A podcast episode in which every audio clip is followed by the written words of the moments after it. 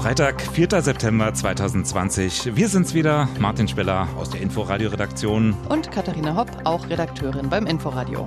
Ja, und irgendwie wussten wir heute sehr lange nicht, worüber wir eigentlich reden sollen, weil es war echt auch nachrichtenmäßig von der Nachrichtenlage her so ein richtiger Freitag. Irgendwie nichts Halbes, nichts Ganzes. Ja, es war überhaupt so ein richtiger Freitag, ne? Grau mhm. in Grau kommt man hierher, kein Kleingeld für den Kaffeeautomaten. und ich, ich habe ja heute früh tatsächlich kurz überlegt, blau zu machen und einfach in einen Bus zu steigen, der im Hof steht und Och. wegzufahren, irgendwo gegen Süden, wo vielleicht ein bisschen mehr Sonne Och, scheint. Nö. Nee, geht mir gar nicht so. Also ich will am Wochenende lieber was in Berlin machen, bei dem riesigen kulturellen Angebot. Ja, naja, ja. normalerweise. Aber ein bisschen was geht wieder. Ja, und das haben wir uns dann jetzt nämlich überlegt, damit ihr auch ein bisschen von unseren Befindlichkeiten profitieren könnt, ähm, haben wir einfach ein bisschen recherchiert, was geht in Sachen Wegfahren, was geht in Berlin. Reden wir gleich mal ein bisschen ausführlicher drüber. News Junkies. Was du heute wissen musst. Ein Info-Radio-Podcast. Ja, unterschiedlicher hätten die Besuche nicht sein können in Kenosha. Dort war der schwarze Jacob Blake von einem weißen Polizisten in den Rücken geschossen worden. Blake ist seitdem querschnittsgelähmt. Dienstag war Präsident Trump da und hat sich vor allem mit Polizisten getroffen. Ja, und gestern war dann Joe Biden da, sein Kontrahent von den Demokraten, der mhm. auch gerne Präsident werden wollen würde. Ja, und der hat sich wirklich sowas von offensichtlich als Gegenpart zu Trump inszeniert. Offensichtlicher geht's gar nicht mehr. Ne? Also er hat äh, sich zum Beispiel mit der Familie getroffen von Jacob Blake und auch mit ihm selber telefoniert. Was natürlich auch ein bisschen daran lag, dass die Familie von Blake keinen Bock auf Trump hatte. Ja, Trump hat aber auch es nicht für nötig gehalten, Opfer von Polizeigewalt auch nur mit einem Wort zu erwähnen, als er in Kenosha war. Im Gegenteil, er hat ja dann beim Thema Unruhen, da hat Joe Biden auch mit Bürgern drüber gesprochen, aber mhm. Trump hat ja da richtig einen rausgehauen und gesagt, das wären anti-amerikanische Krawalle in der Stadt, das wäre Inlandsterrorismus. Ja, das klang bei Biden dann ganz anders nach seinem einstündigen Treffen. Der hat nämlich gesagt, wir kommen endlich zu dem Punkt, an dem wir den Sündenfall unseres Landes aufarbeiten, den Sündenfall der Sklaverei. Tja, also können sich die US-Amerikaner wenigstens nicht beschweren, dass die Kandidaten nicht unterscheidbar wären. Hier in Deutschland war heute früh eine Schlagzeile überall zu lesen. Gesundheitspolitiker für Verkürzung der Quarantänezeit. Und wenn man da so ein bisschen reingelesen hat, war spätestens Satz zwei oder drei. Das geht auf einen Vorschlag von Supervirologe Christian Drosten zurück. Der hat das nämlich in seinem Podcast vorgeschlagen. Ja, nun kam aber Supervirologe Drosten um die Ecke auf Twitter und schreibt, habe ich gar nicht gesagt. Jedenfalls nicht so. Genau. Große Frage also, was hat er gesagt? Da wurde es überall ein bisschen nervös, auch in den Nachrichtenredaktionen, was wir so mitbekommen haben. Und deswegen wurde auch sein Gastbeitrag, den er für die Zeit geschrieben hat, hinter der Paywall hervorgeholt, damit alle da schön nochmal reingucken können. Kurz zusammengefasst hat er gesagt, Menschen, die Symptome haben einer Corona-Infektion, die sollen fünf Tage lang zu Hause bleiben, weil hm. dann sind sie hoch ansteckend in der Zeit und deshalb macht ein Test in dem Moment auch überhaupt keinen Sinn. So, und weiter sagt er? Wenn ich getestet werde, dann braucht das Labor drei, vier Tage, realistisch. Und das gerechnet vom Symptombeginn. Aber die infektiöse Zeit beginnt zwei Tage vor Symptombeginn und endet realistisch betrachtet vier, fünf Tage nach Symptombeginn. Das heißt, der Tag der Befundübermittlung ist meistens schon der letzte oder vorletzte Tag, wo man überhaupt noch infektiös wäre. Und auch da ist die Viruslast schon ganz schön gering. Und unter dieser Prämisse ist es ja fast müßig, diesem Menschen jetzt zu sagen, 14 Tage zu Hause bleiben. Der ist ja eh fast schon gar nicht mehr infektiös. Ja, wäre doch auch ganz cool für die Akzeptanz der Regel, oder? Also, dass dann mehr Leute sich auch wirklich an die Sache halten, ohne dass kontrolliert werden muss. Ja, das hat sich auch unter anderem Karl Lauterbach gedacht von mhm. der SPD, der Gesundheitsexperte. Und der hat die Idee dann nämlich gestern auf Twitter aufgegriffen und im Prinzip Drosten zugestimmt und gesagt, er findet die Idee auch super. Nur hat er gesprochen von einer verkürzten Quarantäne nach Symptombeginn. Was ja. ist, genau, was ist da überhaupt jetzt der Unterschied? Einmal ist die Rede von Quarantäne und dann heißt es Isolation. Geht es nur darum, dass das eine sozusagen prophylaktisch, also um äh, auszuschließen, dass jemand äh, krank ist, krank wird, oder gibt es da weitere Unterschiede? Nee, also im Prinzip für dich selber, wenn du betroffen bist, ist es scheißegal. Du sitzt zu Hause und hast keinen Kontakt zur Außenwelt. Aber es ist ein Unterschied in der Begrifflichkeit und in dem, wer gemeint ist. Ne? Also wenn du isoliert bist, bist du definitiv eine Gefahr für andere raus. In Quarantäne kommen Menschen, die zum Beispiel Kontakt mit Infizierten hatten oder die aus dem Risikogebiet zurückkommen. Hm. Und deswegen ist das jetzt hier so schief gelaufen, weil diese Leute, die hat Drosten nie gemeint, äh, hat heute sogar das Gesundheitsministerium nochmal äh, betont, dass es um die nicht geht. Verstanden. So, du wolltest also weg, ja? Mich hier hängen lassen sozusagen. Blau ja. machen. Ich habe kurz drüber nachgedacht, ich gestehe mhm. es. Es war einfach heute früh, es war so unglaublich grau und. Das Fernweh. Nee, es war mehr so dieses, ich muss jetzt in meine Regenklamotten und dann ja. mit dem Fahrrad zur Arbeit fahren und ach, und im Hof steht dieser Bus und spricht mich an. Ja, aber ich habe es ja nicht gemacht. Du bist ja auch nicht die Einzige oder wärst nicht die Einzige gewesen. Unsere Reporterin hat gestern mal nachgefragt, die Leute in Berlin, ob sie derzeit Reisepläne haben. Ja, ich würde mit meiner Frau gerne nach Paris reisen, ja. Nur jetzt zur Ostsee eine Woche. Amsterdam. Wir fahren morgen an die Elbe. Griechenland, Kreta. Wir waren dieses Jahr schon in Suhl, Thüringen, in Koblenz. Auf Korsika. Dieses Wochenende Südfrankreich, dann im äh, Ende September Südtirol. Südtirol, äh, da war doch auch mal was mit Corona, oder? Ja, Südfrankreich auch. Also Südfrankreich ja. ist in Teilen noch Risikogebiet. Italien ist komplett runter von der Liste. Ja, und dafür ist ja jetzt äh, ein anderes Lieblingsurlaubsland der Deutschen komplett drauf, ne? Spanien, Spanien. ja. Inklusive Kanaren seit Kanaren. gestern. Das war doch immer noch so die letzte Hoffnung für die ganze Tourismusindustrie. Ja, und für viele Menschen, die nochmal irgendwie mhm. in die mhm. Sonne wollten, ne? Aber klar, vor allem für die Menschen in der Tourismusindustrie auf den Kanaren ist das jetzt natürlich eine Vollkatastrophe. Viele Beschäftigte sind da schon lange in Kurzarbeit und denen werden jetzt auch Bezüge gestrichen. Und die Tourismusministerin der Inselgruppe, die sieht gerade richtig schwarz. Weil die Urlauber ausbleiben, müssen wir mit einer Arbeitslosenquote von 40 Prozent rechnen. Das hieße eine soziale Katastrophe, die fast unmittelbar bevorsteht.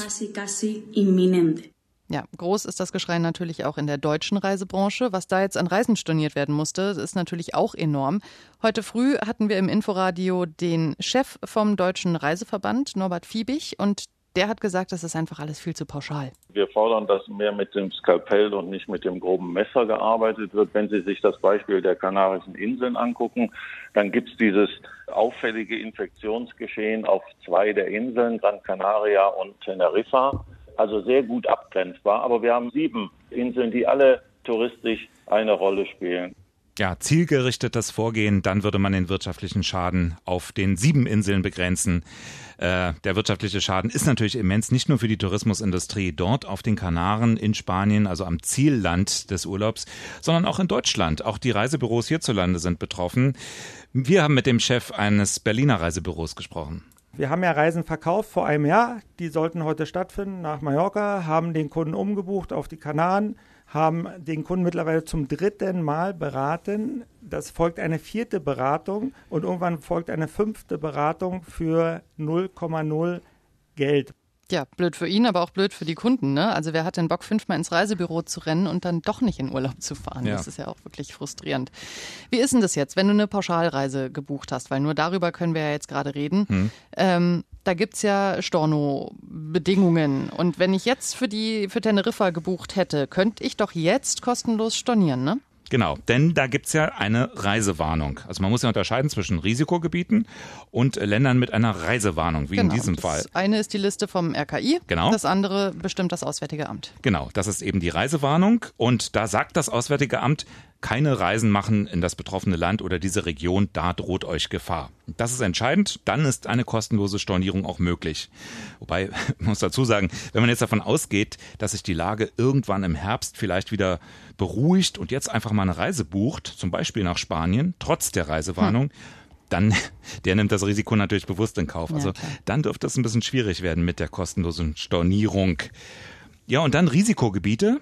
Das sind eben Regionen äh, weltweit mit erhöhtem Risiko einer Infektion mit dem Coronavirus. Genau, vom RKI festgelegt. Genau. Und aber ehrlicherweise beides ist eigentlich immer ziemlich gleich. Ne? Also wenn das RKI eine Region als Risikogebiet festlegt, folgt das Auswärtige Amt eigentlich auch sehr schnell mit einer Warnung. Absolut. Nur für die Frage, wie kriege ich mein Geld zurück, wann kriege ich mein Geld zurück, da macht es eben einen Unterschied, weil es ja. juristisch ganz andere Sachen sind. Also bei den Risikogebieten, das sind ja diese Gebiete, wo anschließend Quarantäne droht. Und äh, da entstehen dann Fragen, Fragen wie, was ist eigentlich mit den Kosten, die durch so eine Quarantäne entstehen? Also weil ich nicht weil arbeiten kann. Ich kann nicht arbeiten, mhm. genau. Und das ist allerdings auch leider dann nicht so klar geregelt. Ja, und Quarantäne nochmal, um wirkliches ein für alle Mal abzuschließen, Ja. das ist das, von dem Drosten heute nicht gesprochen hat. du sagst das. Ja, ist auch, ist auch verwirrend. Das ändert sich ja ständig alles. Wer hat da noch den Überblick? Was ist wo erlaubt? Wo ist gerade Risikogebiet? Wo ist gerade Reisewarnung? Ja, das soll auch alles tatsächlich ein bisschen einheitlicher werden, auch innerhalb der EU und Mhm. nicht ganz so ein Chaos. Da hat die Kommission heute Vorschläge vorgelegt, dass man eine gemeinsame Mindestquarantänezeit festlegt, da ist so die Rede von zehn Tagen, dass man gemeinsame Kriterien festlegt für Risikoeinstufungen. Da wollen dann jetzt die Länder mal drüber reden. Tja, und bleibt's jetzt bei deinem Urlaub?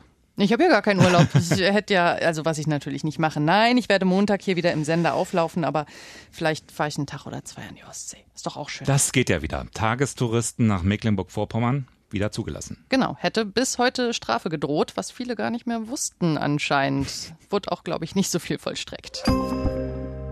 Kommen wir mal zu deinen Wochenendplänen. Du hast also mehr so Bock auf Kultur, ja? Was geht denn da so in der Stadt? Ja, es geht wieder einiges. Heute zum Beispiel beginnt die Spielzeit wieder am Deutschen Theater. Auch hier natürlich strenge Regeln, also Maske bis zum Platz. Die Jacke wird auch dorthin mitgenommen. Ulrich Kuhn ist äh, Intendant des Deutschen Theaters und Präsident des Deutschen Bühnenvereins. Und der hat heute im Inforadio Folgendes erklärt. Zunächst mal scheint das komplizierter. Man muss alles üben im Leben. Wenn man es ein paar Mal gemacht hat, kriegt man eine Routine. Es geht besser, als man denkt und man begegnet sich auch im Abstand und das brauchen wir Menschen halt. Publikum und Spieler und Spielerinnen und wir selber oder ich selber, wir freuen uns gleichermaßen.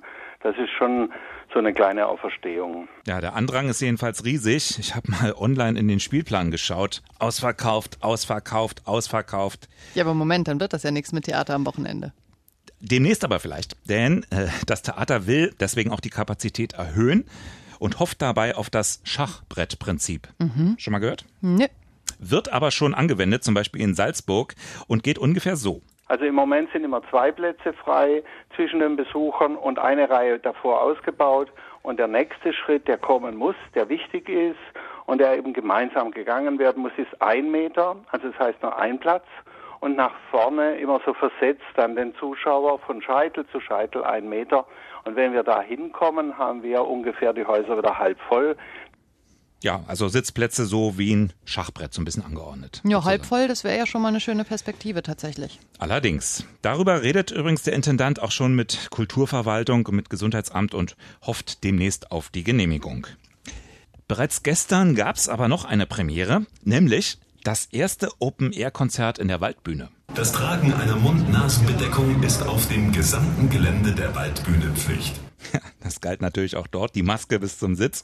Und dann gab es live und in Farbe Roland Kaiser. Zwar nur vor 4000 Fans in einer Arena, die sonst 20.000 umfasst, aber die waren begeistert, dass es überhaupt wieder losgeht. Wir kommen extra aus Gera gefahren. Ja. Endlich, ja. Natürlich habe ich es vermisst, ja, ja. Offiziell vermisst man die Konzerte generell. Na, wegen dem Roland natürlich und dass es das erste Konzert wieder ist, seit Ewigkeiten. Kurios, heute Nacht spielen Uh, ich zieh mal ein bisschen runter, okay? Geschmäcker Ja. sind verschieden. Ja, da ging's Schlager auf Schlager.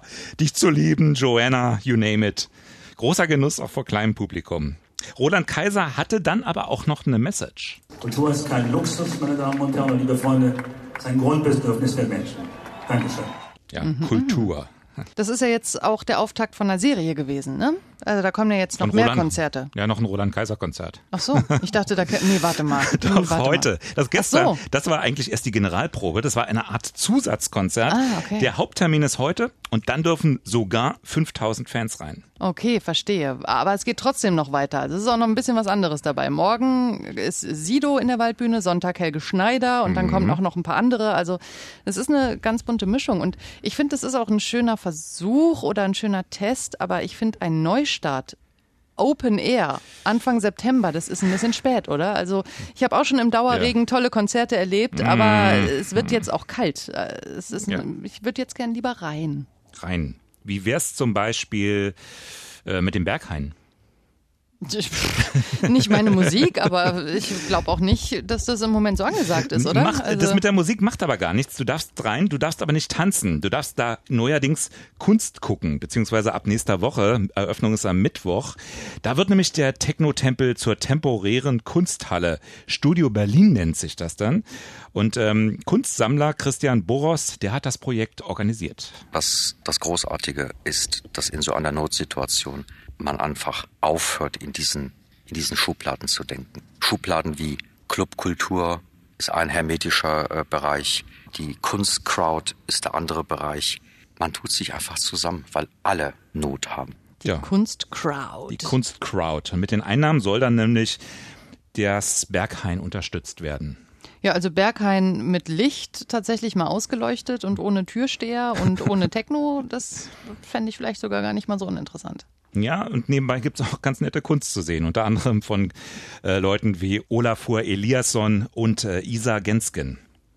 Muss man nicht kennen. Aber ist bestimmt gut. Gut, dann verabschieden wir euch hiermit ins Wochenende. Egal was ihr macht, habt ganz viel Spaß. Genau.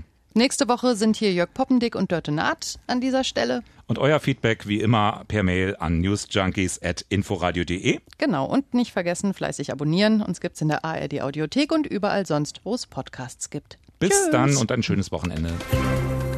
News Junkies. Was du heute wissen musst. Ein Podcast von Inforadio. Wir lieben das Warum.